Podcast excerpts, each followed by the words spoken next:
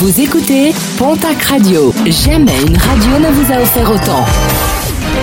L'information locale à 9h, c'est sur Pontac Radio. Bonjour Jean-Marc Courage Sénac. Bonjour à toutes et à tous. Les violences conjugales se sont multipliées en fin de semaine dernière à Auch. Un jeune homme de 25 ans a violemment projeté son épouse au sol qui s'est vu prescrire 7 jours d'ITT.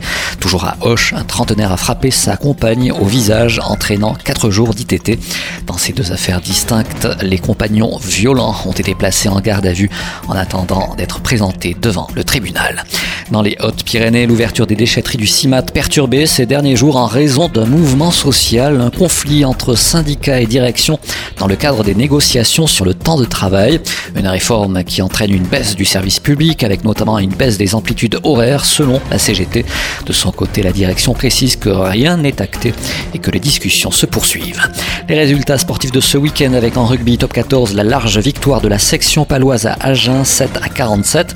Une large victoire qui permet aux rugbymen béarnais de repasser devant Bayonne au classement. L'aviron battu samedi alors qu'il reçoit l'Union Bordeaux-Bègle 22 à 47. En Pro D2, victoire de Biarritz sur Soyo Angoulême 15 à 31. Victoire à l'extérieur également de Mont-de-Marsan à Béziers 13 à 20. Toujours en rugby championnat national. Large victoire du Stade Tarbes Pyrénées Rugby à Aubenas 20 à 28.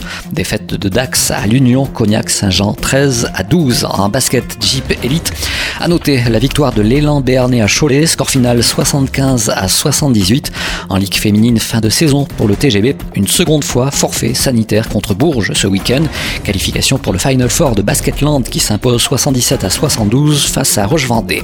En football, Ligue de Le Pou FC a grillé l'une de ses cartouches pour le maintien après sa défaite samedi face à Chambly 1 à 0. Les footballeurs palois ont encore besoin d'un petit point pour assurer leur place en Ligue de la saison prochaine.